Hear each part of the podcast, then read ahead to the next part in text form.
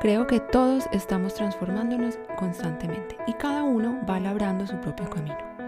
Mi deseo más grande es poderte dar herramientas para que ese camino cada vez sea más claro y lograr que aun cuando sea difícil, sientas que siempre hay una luz al final. Te doy la bienvenida a mi podcast Transformación, Balance y Movimiento, un lugar donde encontrarás herramientas para autosanarte a partir de información y meditaciones guiadas por mí. Hola a todos y bienvenidos a mi podcast Transformación, Balance y Movimiento.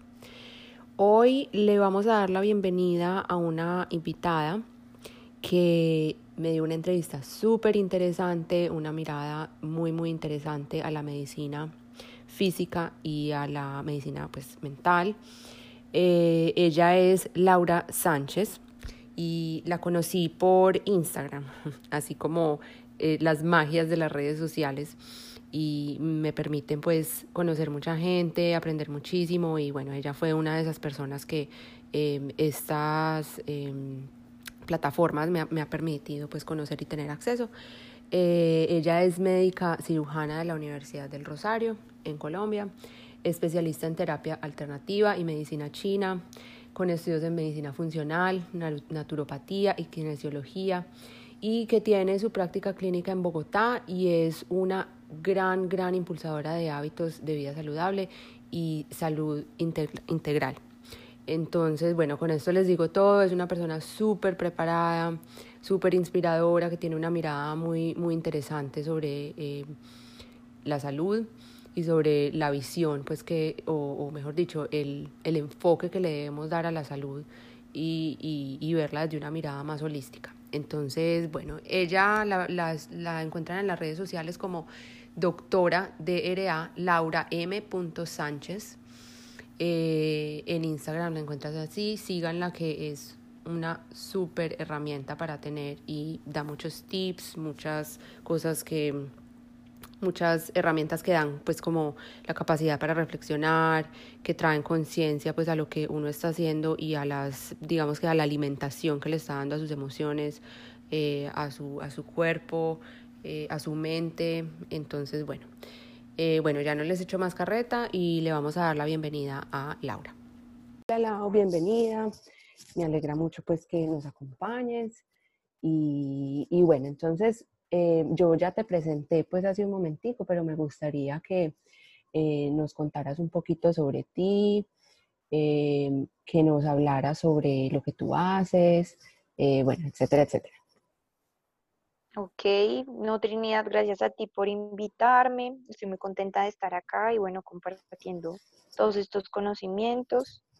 Pues sobre mí les puedo contar que, mm, bueno, yo estudié medicina en Bogotá, eh, después de eso, pues hice mi rural. Eh, y después de ese año empecé a trabajar y, eh, empecé la especialización de terapias alternativas, sobre todo enfoque en medicina tradicional china. acá en Bogotá también. Y pues después como por cosas de la vida, finalmente ese fue el camino que tomé de lleno y me dediqué de lleno a la, a la medicina alternativa que llaman, que en realidad es más una medicina complementaria, no, no creo que sea como una opción de escoger una cosa o la otra, sino que más bien es como eh, algo que complementa la medicina occidental que también es muy buena. Eh, y bueno, seguí ahondando, después llegué a la medicina funcional, estudié medicina funcional eh, naturopatía y kinesiología. Y, bueno, pues ahora me dedico a, mm, a mi consulta acá en Bogotá, con, con, esa visión como de una medicina integral, ¿no? Eso es, como lo que hago. Ok, perfecto. Lau, y bueno, entonces eh, me gustaría pues como que empezaras eh, a contarnos un, un, poquito, pues para las personas que no estamos muy familiarizadas sobre, pues como toda la, la, mm, diferencia entre acupuntura, medicina china, medicina naturopática eh, y todas estas medicinas complementarias, eh, para saber, como para que empecemos por ahí, que después podamos como decir, bueno, pues puedo usar esto para tal cosa, para tal otra, como para que las personas como que empiezan a, a, entender qué pueden usar y para qué sirve. Ok, eh, bueno, claro que sí, pues la medicina china en general es una medicina holística, ¿sí? O sea, considera el ser como un todo, un ser integral, en el que uno no lo puede ver como por partes, ¿no? Como te duele el brazo y si te duele el brazo no tiene nada que ver eh, con lo que estés sintiendo, con lo que estés pensando, la manera en que te estás alimentando. Y pues esta medicina se originó hace más de 2000 años en Oriente. Eh, y pues los principios y premisas se extraen directamente del taoísmo, que es lo principal que toda forma de vida del universo es animada gracias a una energía vital que se llama el chi o el ki, eh, y que todos nuestros procesos vitales eh, corporales se encargan de mantener ese equilibrio, de mantener equilibrado ese chi, porque en el momento en que empieza a haber un desbalance, un desequilibrio, eh, es cuando podemos empezar a presentar signos y síntomas de enfermedad y bueno, pues terminamos como consultando, ¿no? Entonces, por ejemplo, ¿qué? Por ejemplo, tenemos la digestión. En la digestión hay órganos y vísceras que eh, están, a cargo, de realizar este proceso, que es, por ejemplo, el estómago, el vaso y el páncreas. Y resulta que por mi proceso de digestión, yo puedo extraer de los alimentos ese chi o ese ki para nutrirme y mantener equilibrio en mi energía vital. Por eso es muy importante comer comida real, ¿no? Porque si yo me alimento de cosas que son de mentiras, que vienen de una fábrica, eh, pues eso no tiene chi. Y es lo mismo el tema de los pulmones. Los pulmones me, ayudan a extraer el prana o ese chi eh, del cosmos para introducirlo eh, en mi cuerpo. Por eso es muy importante respirar.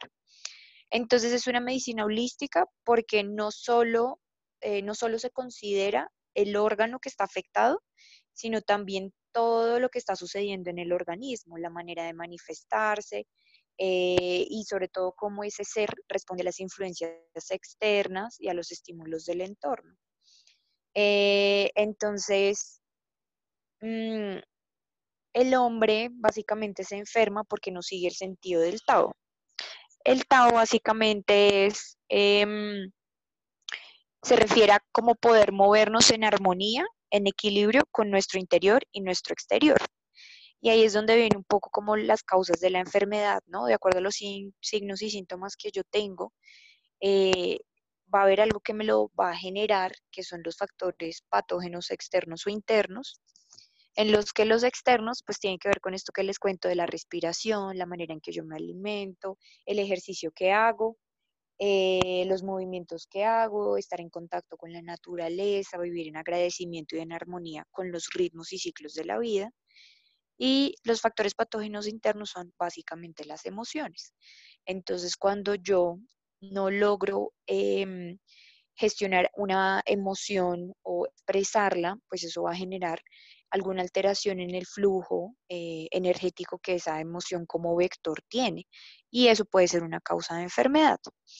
Entonces, pues digamos que, para eso eh, es muy importante la observación. Entonces, eh, la manera de determinar qué desequilibrio está teniendo una persona, pues requiere una historia clínica exhaustiva, una escucha profunda eh, y todo lo que en general, en general el lenguaje verbal y no verbal de una persona expresa y muestra.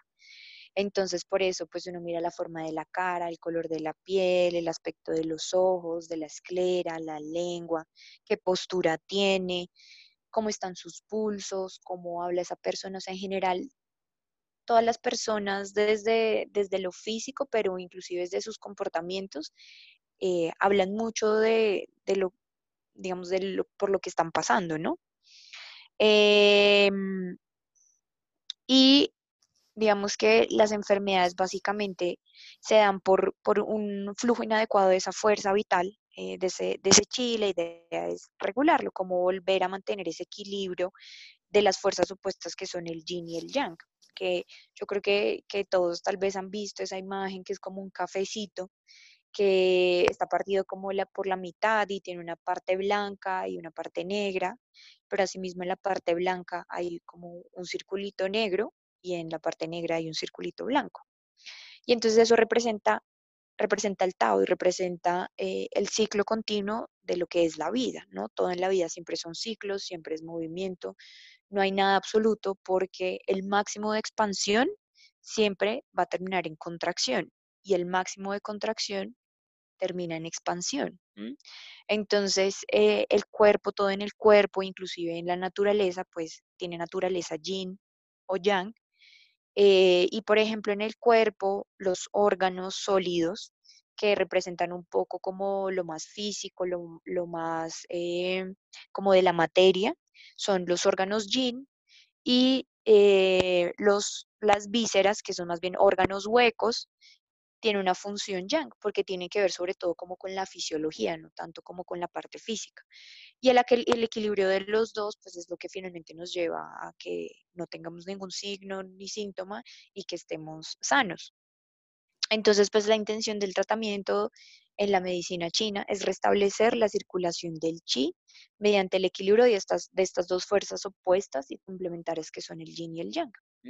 Y eso eh, pues se hace a través de diversas eh, herramientas terapéuticas, eh, que ahí es donde entra la acupuntura. Entonces la acupuntura... Y la acupuntura es, como tu, tu, práctica principal o tú te dedicas o sea, me imagino que tú haces pues varias cosas, pero hoy pues como que el, el enfoque pues que, que, quería pues traer hoy era que habláramos de acupuntura, ¿cierto? Entonces, eh, ¿quieres hablar un poquito de eso? Pues como, como explícanos un poquito qué es acupuntura. Entonces, acupuntura es la, es la terapia que hace la medicina china, ¿no? Ya teniendo en cuenta como un poco toda la visión que hay detrás de lo que es la medicina china, del examen físico que yo hago, de la historia clínica exhaustiva que yo hago, buscando cuáles son los factores eh, de enfermedad externos o internos que, que les comento pues yo puedo empezar a establecer los síndromes, puedo empezar a, decir, bueno, tienes eh, un exceso de yang, tienes una deficiencia de yin, tienes un desequilibrio del chi, de, de tal órgano, de tal víscera, y de esa manera, eh, pues yo puedo ir al tratamiento, ¿sí? Entonces lo que sucede es que en nuestro cuerpo ese chi o esa energía vital va a circular por meridianos o canales energéticos que están descritos en el cuerpo. Entonces, es como si anatómicamente hubiese unos, unos canales. Y la función de la acupuntura es que es una función con agujas, con unas agujas que tienen una estructura determinada y que en su manguito eh, tienen el, cobre o el, metal eh, enrollado porque es como si fueran antenitas. Entonces, de acuerdo a ciertos puntos en el cuerpo, que me sirven para tonificar la energía, para sedarla, o sea, aumentarla disminuirla, para trabajar dolor, para ir a puntos que son como el mar de la energía, entonces redistribuir más la energía.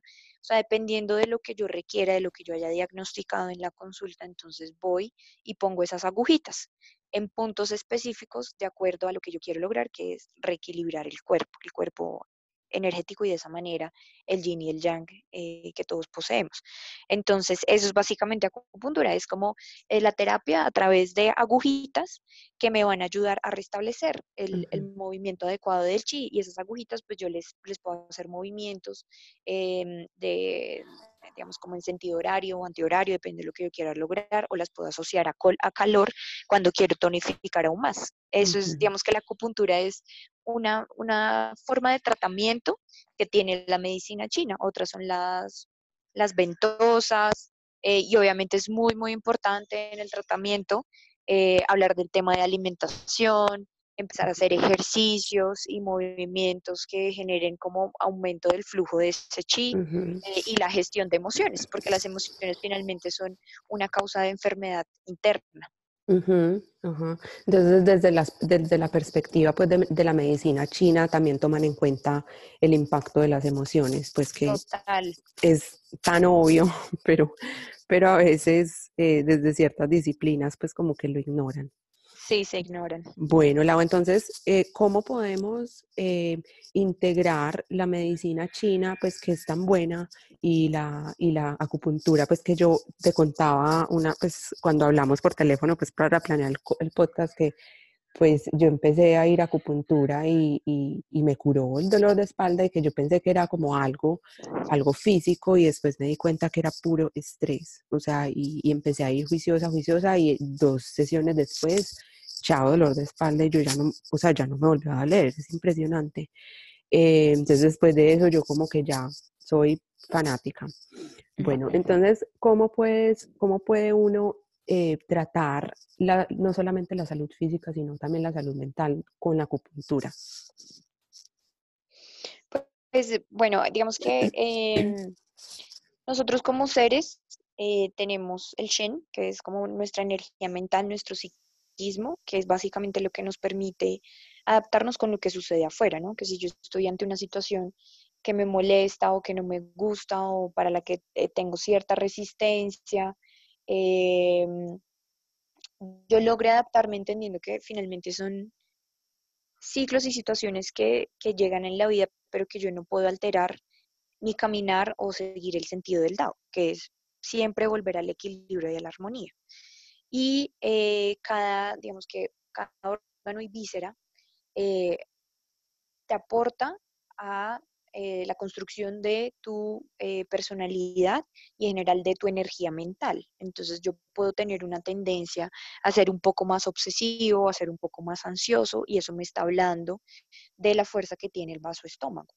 O puedo ser una persona que tiende a ser más melancólica y que probablemente puedo tener tendencia a hacer alergias, a tener estreñimiento, a tener problemas en la piel, porque todo hace parte de lo que se llama el reino metal, que es eh, intestino grueso pulmón, o puedo tender a ser más una persona más irritable, ¿no? Como que ante lo que, sucede afuera, reacciono un poco como fosforito, eh, soy un poco más colérico, eh, de decisiones más firmes, em, y eso me habla un poco de mi tendencia o de cómo la madera, que tiene que ver con hígado, vesícula biliar, eh, predomina en mí, ¿sí? Y digamos que todos siempre tenemos tendencias eh, pero la medicina china a través de la observación y en el punto en que eso pase a ser patológico, ¿no? Porque eh, la idea es que todo sea en su justa medida, todos, o las emociones no son buenas ni malas, simplemente son energía que nos permiten movernos de un lugar a otro, que nos permiten accionar, que nos permiten marcar límites, que nos permiten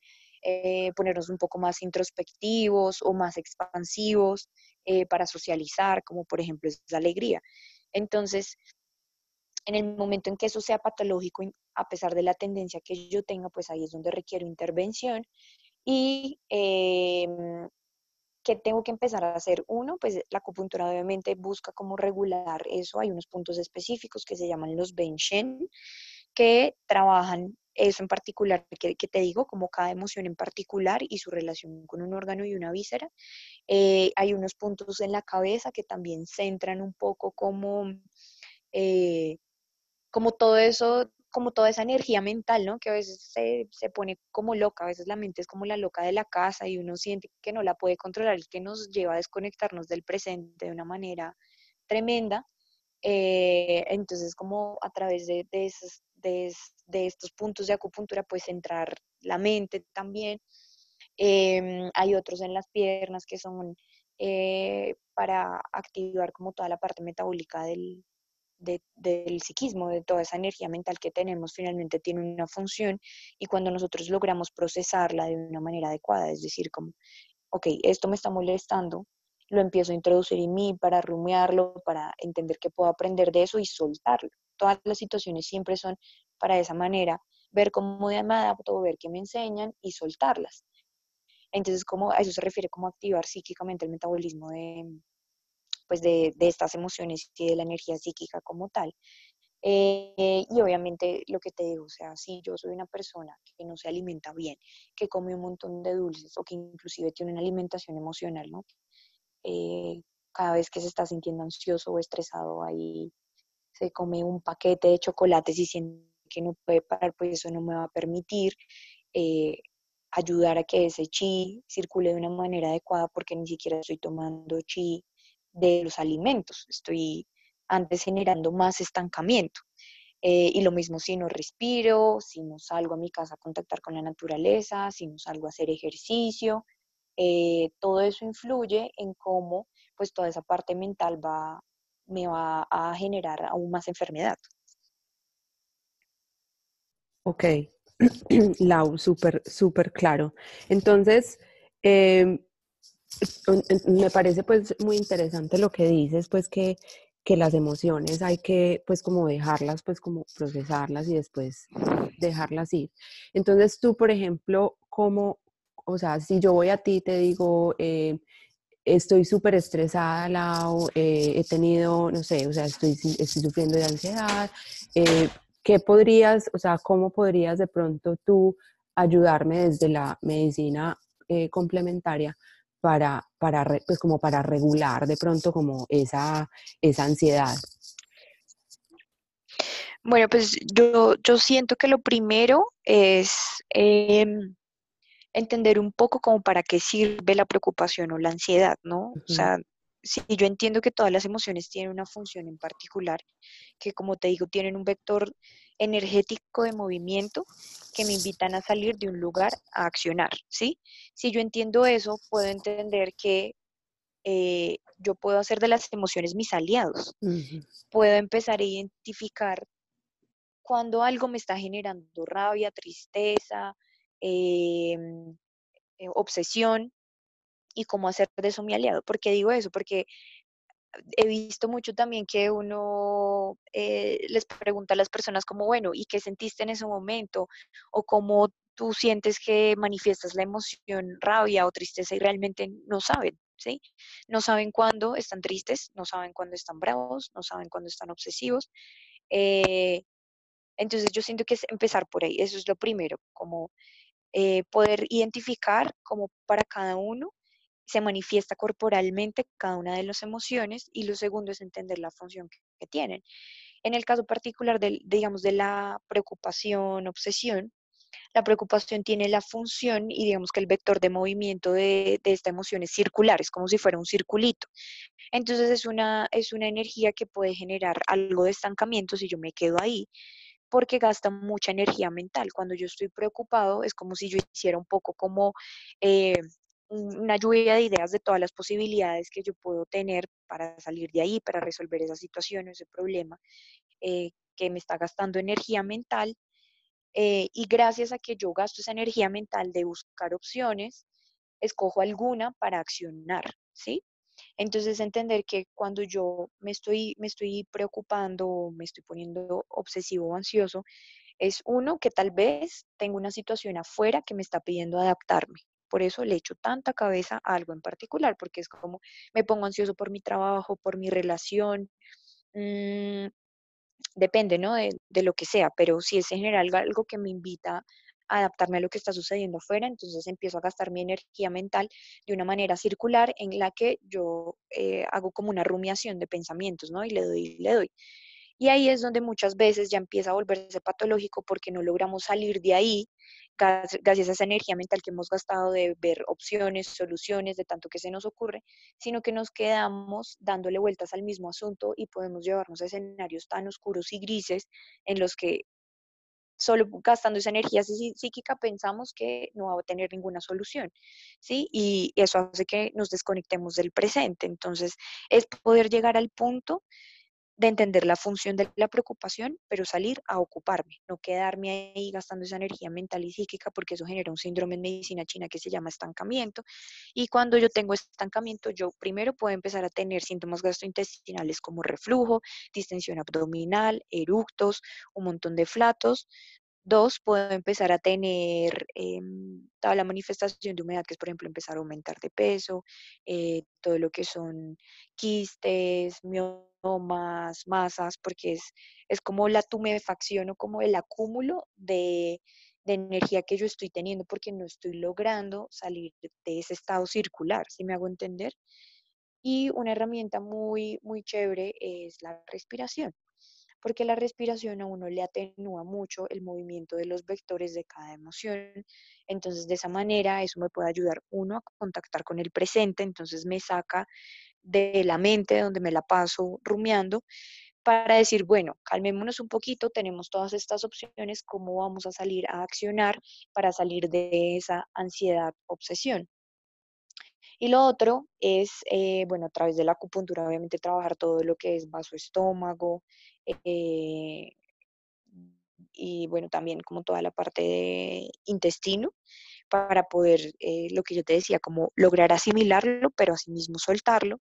Y algo que yo he visto que, que es súper importante es la parte de la comida. O sea, la comida es muy importante, pero uno en general las personas que son ansiosas eh, u obsesivas, eh, tienen una alimentación emocional en donde comen y comen y sienten que tienen un vacío en el estómago y que no pueden parar. Em, y donde además no se alimentan bien, no se alimentan de comida real y eso hace que sea mucho más difícil como poder ayudarle al cuerpo a, tener como una energía adecuada. Entonces digamos que ese es como un poquito el enfoque de la medicina china para la ansiedad, eh, obsesión, preocupación, eh, sí, como permitir que esta energía eh, emocional pues cumpla su función y en el momento que sea patológico pues intervenirla. Pues Laura, me, Laura, me parece súper interesante esa posición y cuando me estás hablando de todo eso, pues como que me estoy dando cuenta de como toda la, cómo se asocia y, y que lo parecido que es, digamos, a, pues al enfoque que yo tengo, pues desde, desde mi perspectiva, pues también como psicóloga y lo que tú hablas de las emociones, pues que es tan importante que digamos que estamos socializados a ver las emociones como enemigos y como a mí me llega la gente a consulta y yo le digo, bueno, pues cuéntame pues por qué estás acá. Entonces me dice, no, es que yo soy una persona que tiene demasiados rencores, que le da demasiada rabia yo me quiero liberar de esa rabia. Yo, me, yo la, no, es que yo detesto que yo sea así, yo detesto esa rabia.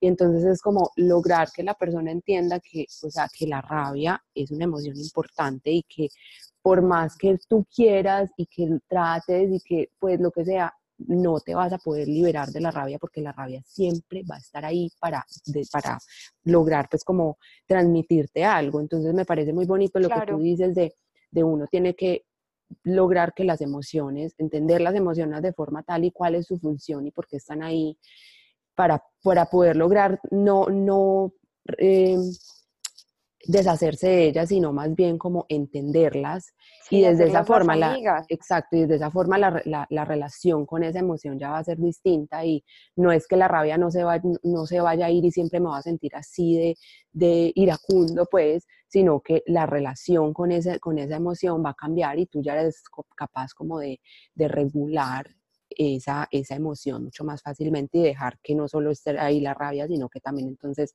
bueno, siento rabia, pero bueno, voy a pasarme al otro lado y decir, bueno, porque está esa emoción ahí? Tal vez es que eh, me está ayudando a entender que alguien está sobrepasando mis límites y que necesito poner límites, o que... o que alguien está haciendo algo con lo que yo no estoy de acuerdo, entonces, ¿cómo hago para, para, para, para hacer escuchar mi voz? Entonces, sí es como muy bonito pues ese enfoque que tú me estás diciendo pues desde esta perspectiva porque es muy, muy similar pues digamos al, desde el que yo trabajo pues que también es holístico y que yo imagino pues que parte como desde, desde la misma fuente pues de, de, mirar todos los, todos los aspectos. Y sabes también que como un poco a, lo que tú dices del tema de la relación con las emociones, y es que uno, o sea, eso hay que preguntárselo y cuestionarse, como yo por qué pienso que estar triste es malo, que es lo más frecuente, la emoción que a la que la gente no le gusta sentir o permitir mm. expresar, aceptar, es la tristeza, es la que yo veo con más frecuencia, porque estar triste es igual a ser débil, ¿no? Es que a mí no me gusta que me vean llorar y no me gusta sentirme triste porque es como si tuviera una connotación negativa, ¿sí? Y entonces uno se pone, se pone a, preguntar como, bueno, eh, ¿por qué piensas eso?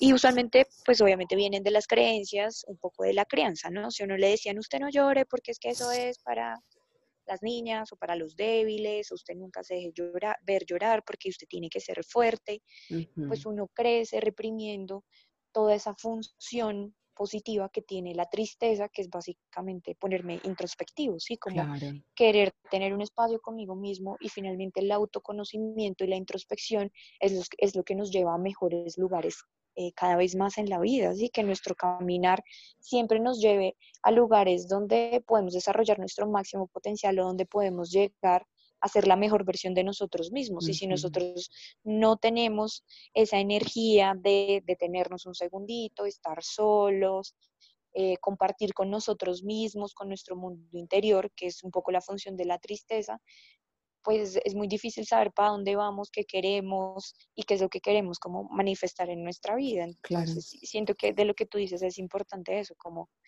eh, porque siento que, porque tengo una tan mala relación con, con X o Y emoción, ¿sí? ¿Quién me dijo que estar bravo es mm. malo, estar triste es malo? Sí, es, lamentablemente pues la cultura de nosotros pues en Latinoamérica es muy de reprimir ese tipo de emociones y a pesar pues de que tenemos tanto apoyo porque somos una cultura demasiado colectivista, eh, no está socialmente aceptado como, como expresar, expresar eso. Pues como que no, sobre todo en Colombia se me hace que pues que, que hay el país más feliz del mundo y entonces trague mi hija porque, porque qué vamos es pa'lante.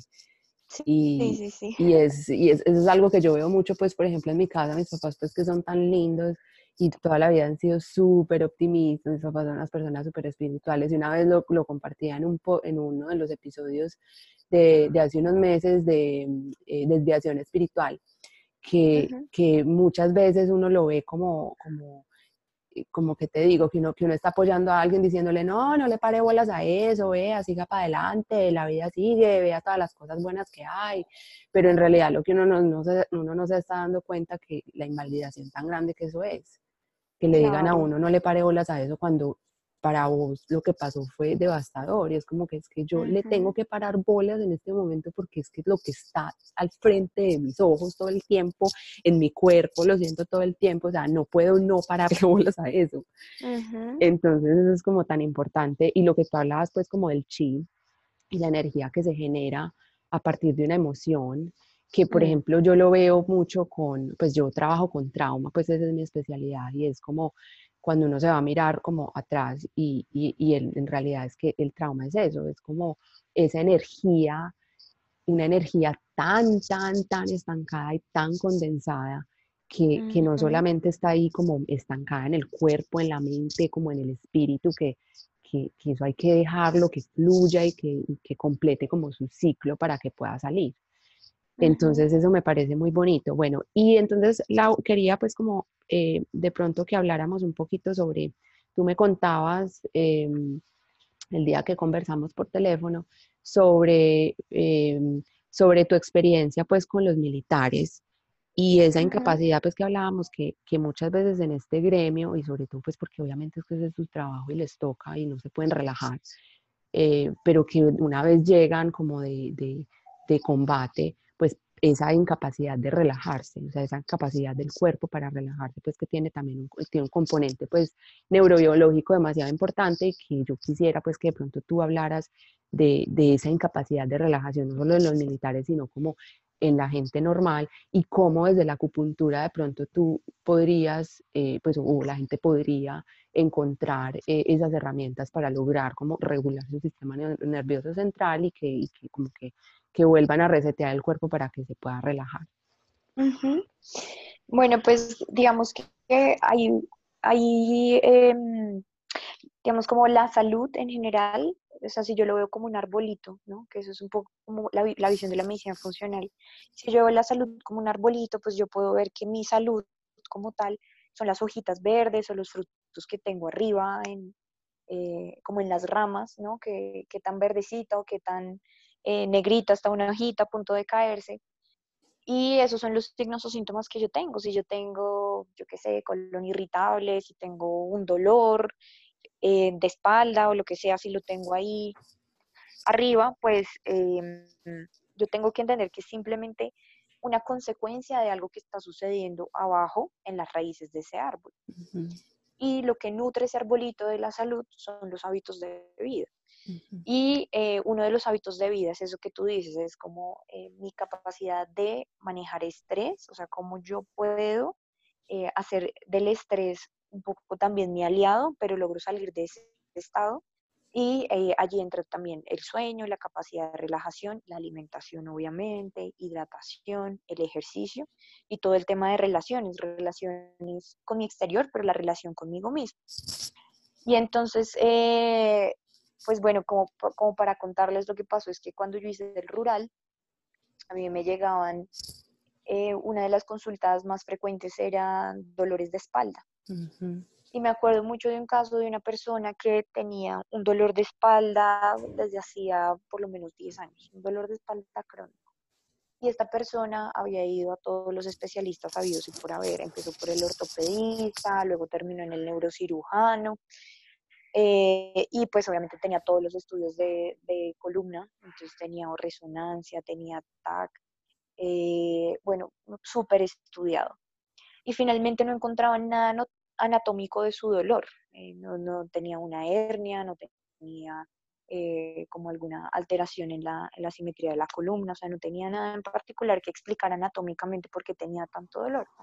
Pero un dolor, era un dolor que lo agobiaba, entonces también terminó en clínica del dolor, eh, multimedicado, con varios analgésicos de diferente potencia, pues para controlar eso, porque él decía que no podía dormir, que eso ya lo estaba limitando en todas las actividades físicas que pues ellos, ellos hacen allá en como de todos los entrenamientos que tienen. Em, o sea, una calidad de vida pésima por ese dolor que pues no tenía un, origen. Y, bueno, yo para ese momento pues aún no había estudiado nada, eh, aún como formalmente de la especialización ni nada pero con el simple hecho de preguntarle a él que pues cómo se sentía, ¿no? Que si era feliz en su trabajo, si era feliz en su vida, si era, si era feliz en la manera en que se estaba moviendo como por el cosmos, ¿no? Que es seguir el sentido del Tao, está feliz con lo que usted hace día a día, levantarse con ganas, con propósito de vida, acostarse agradecido. Eso es vivir en armonía, finalmente, porque es como estoy viviendo en, propósito.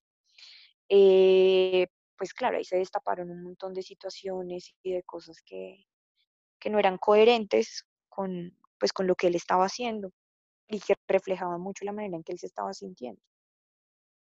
Y ahí es donde uno se da cuenta que muchas veces esos dolores físicos pues tienen más de fondo eh, que no solo lo anatómico, sino que pueden tener una asociación totalmente directa con, eso, con la parte emocional, con cómo me siento yo. Em, y eh, entonces, pues, eh, cuando uno vive como en un piloto automático y uno vive estresado todo el tiempo y uno no logra como regularse, eh, pues eso afecta finalmente todo el cuerpo. Porque nosotros, el, sistema nervioso autónomo, pues está dividido en dos. El sistema nervioso autónomo es lo que se hace de manera automática, ¿no? O sea, yo, yo, tengo un sistema nervioso que me permite que yo levante el brazo cuando yo diga eh, y cuando yo quiera levantar el brazo, que yo pueda agarrar una taza si yo quiero agarrar la taza. Pero están las funciones básicas y vitales que, por ejemplo, nosotros decimos al corazón late eh, cuando yo quiero que tú latas, ¿no? El corazón simplemente lo hace eh, de una manera autónoma, igual que respirar, igual que el tema de la digestión, y ese es el sistema nervioso autónomo. Y el sistema nervioso autónomo se divide en dos, que es el sistema nervioso parasimpático y el sistema nervioso simpático. Y el sistema nervioso simpático es el que tiene que ver con todo, con el alza de la adrenalina, noradrenalina, epinefrina, que son lo mismo. Eh, y es lo que me permite eh, como alistar mi cuerpo para defenderme, huir o luchar. Entonces, lo que primitivamente, digamos, cuando venía un león o un tigre a atacar a un ser humano, pues él decía, me, van a, me van a matar, ¿qué tengo que hacer? Pues coger todo ese gasto cardíaco, toda esa sangre para que se vaya a las piernas, a los brazos, acelero mis latidos cardíacos, empiezo a sudar, eh, se dilatan las pupilas, entonces puedo empezar a ver mejor para ponerme a correr, para defender mi supervivencia, ¿sí? Y ya después, cuando, bueno, logro escapar, pues ya me calmo, respiro y sigo con mi vida y ahí es donde se activa el parasimpático, para que yo en la noche pueda llegar a dormir, para que yo pueda digerir muy bien, muy bien los alimentos, para que yo pueda como volver a la calma, por decirlo así. Y ahí es donde se empieza a secretar la acetilcolina. Y entonces lo que pasa, digamos que esa es la función normal, que yo use el, estrés o el, sistema simpático se active para ayudarme a estar más concentrado, para ayudarme a responder a esas situaciones agudas en las que eh, esa supervivencia está, eh, digamos, como implicada, ¿no? Obviamente ahorita nosotros pues en la ciudad no tenemos el peligro de que el tigre venga a atacarnos como tal vez lo teníamos antes, pero lo que sí sucede es que si yo no cumplo un plazo en el trabajo, pues me van a echar y si me echan, entonces ya no tengo el dinero para pagar la casa, el colegio, lo que sea, y eso finalmente yo siento que afecta a mi supervivencia, así es como, como las, las situaciones igual sean han cambiado, pero eh, siguen generando la misma reacción fisiológica del simpático o del parasimpático. Y cuando yo pierdo esa capacidad de volver a la calma, sino que yo entonces, bueno, en el trabajo, entonces estuve estresado porque tenía que entregar eh, un trabajo en un plazo, entonces estuve todo el día sentado ahí como súper enfocado dándole eh, pero entonces luego llego a la casa y resulta que toca hacer las tareas de los niños y entonces eh, estoy peleando con mi pareja por X o Y cosa y entonces aparte de todo em, los servicios no se han pagado o tengo algún daño en la casa y tengo alguna situación más por resolver y yo a pesar de que ya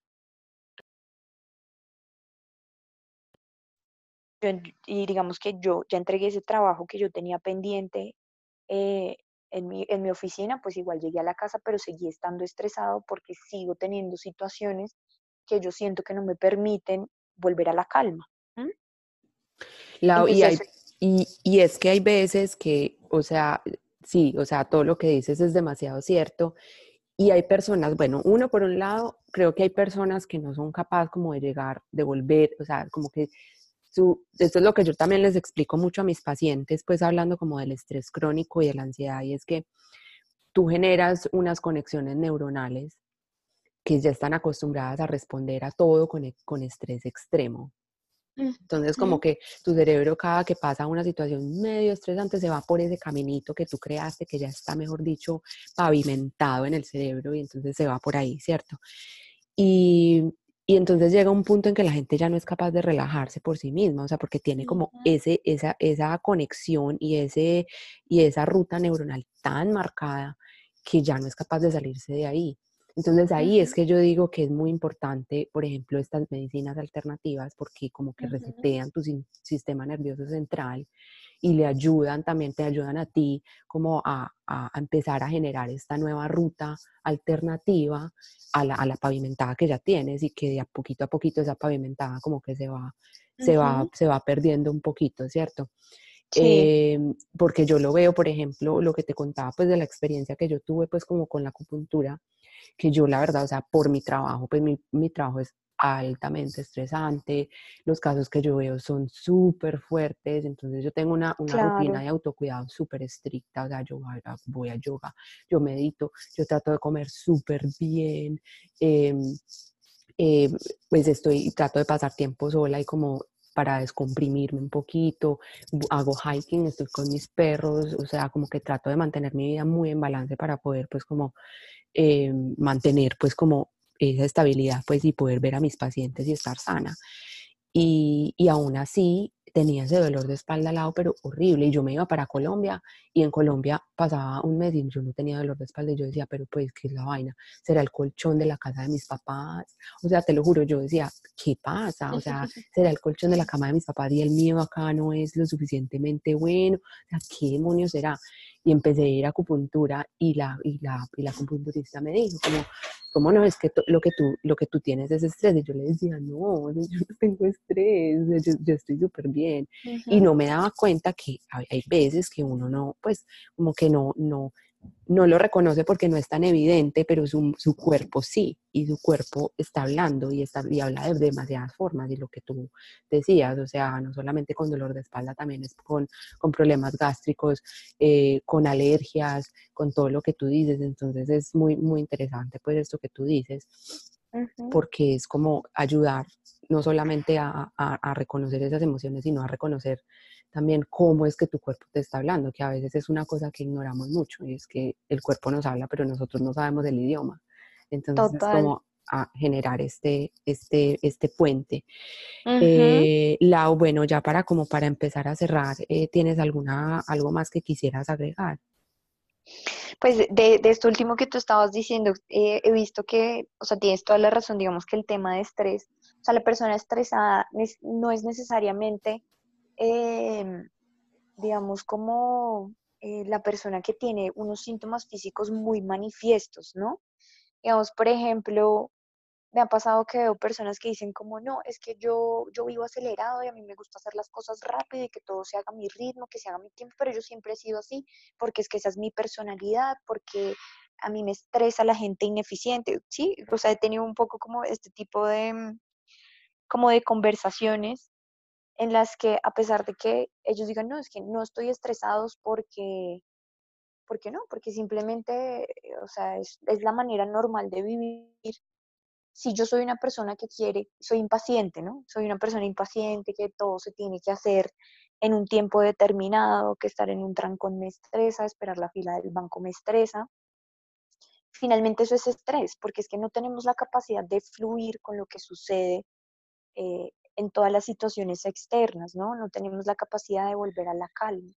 Eh, cuando yo, por ejemplo, no soy capaz de sentarme en, en una sala y esperar 15 minutos a que me atiendan, o cuando ir a yoga me estresa, ¿no? Porque yo, bueno, pues el yoga me parece que tiene unos beneficios espectaculares y es como, no, yo no puedo ir a esas clases de yoga porque es que eso me impacienta, eso es muy lento, eso es, es como en qué momento de nuestra vida perdimos o se nos olvidó los beneficios que trae la pausa, la calma, hacer los movimientos lentos, tener la paciencia.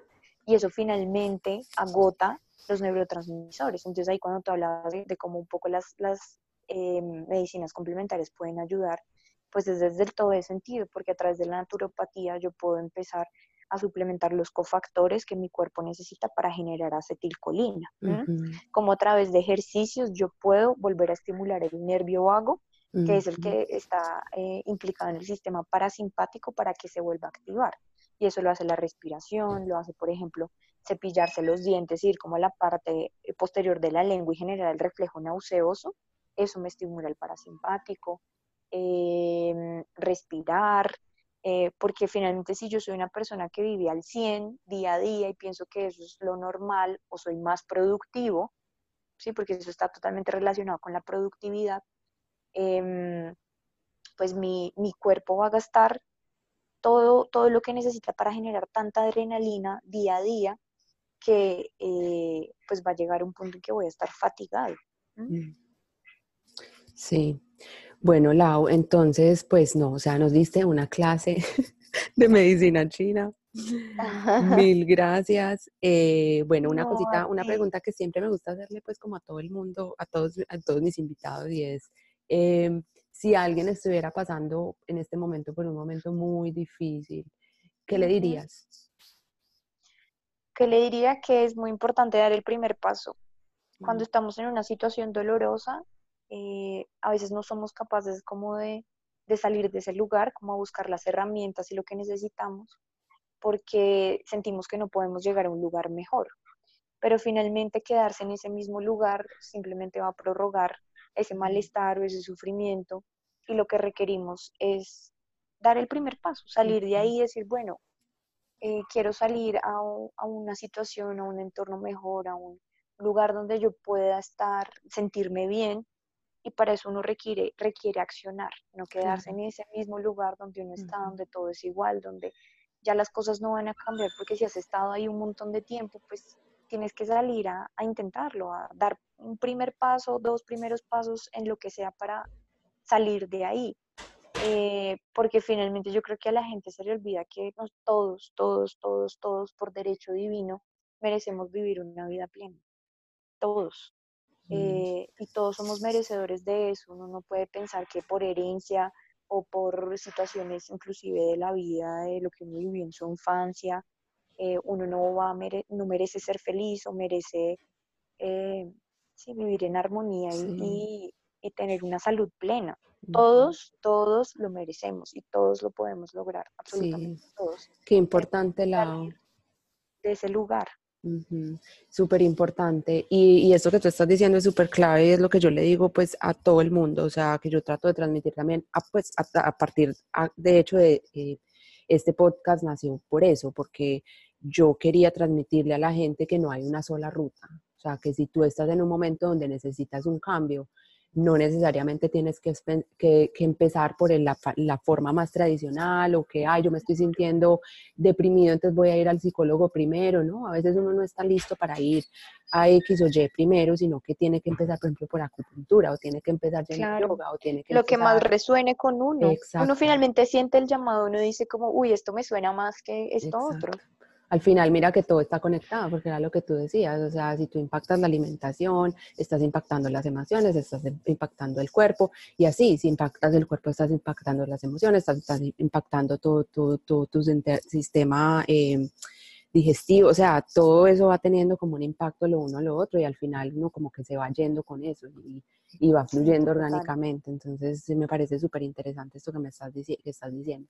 Bueno, Lau, entonces ya para terminar, la cuña, eh, si alguien quiere una cita contigo, eh, dónde atiendes, eh, cuáles son tus redes sociales para que te encuentren, etcétera, etcétera. Bueno, yo, mi consultorio queda en el barrio La Calleja, entonces queda ahí en la 127B, número 1957. se pueden comunicar al WhatsApp 350-493-3964 y mis redes sociales en Instagram y en Facebook son eh, arroba eh, DRA, DRA Laura M. Sánchez. Ok, perfecto. Bueno, Laura, pues muchas gracias por acompañarnos, por compartir todo esto con nosotros y, y bueno, pues esperemos que sea el primero de, varios, de varias conversaciones. Ay, que así sea. Mil gracias a ti por este espacio tan chévere y bueno, pues por acá la orden. bueno, un abracito. Chao. Un abrazo para ti. Chao. Espero que este episodio les haya gustado y les haya nutrido tanto como a mí y que hayan aprendido muchísimo y que todo lo que eh, tocamos, todos los temas que tocamos en este episodio los puedan integrar a su vida y los tengan en cuenta eh, de ahora en adelante. Bueno, les mando un abrazo muy grande y hasta la próxima. Chao. Gracias por escuchar. Si te gusta este contenido, te invito a que me dejes un comentario en donde sea que escuches tus podcasts y lo compartas con otras personas que creas que te pueden beneficiar. Mantente en contacto conmigo a través de en arroba psicología rayita abajo y rayita abajo movimiento, donde te mantendrás al tanto de nueva información y eventos. Gracias por estar aquí compartiendo conmigo y nos vemos en el próximo episodio.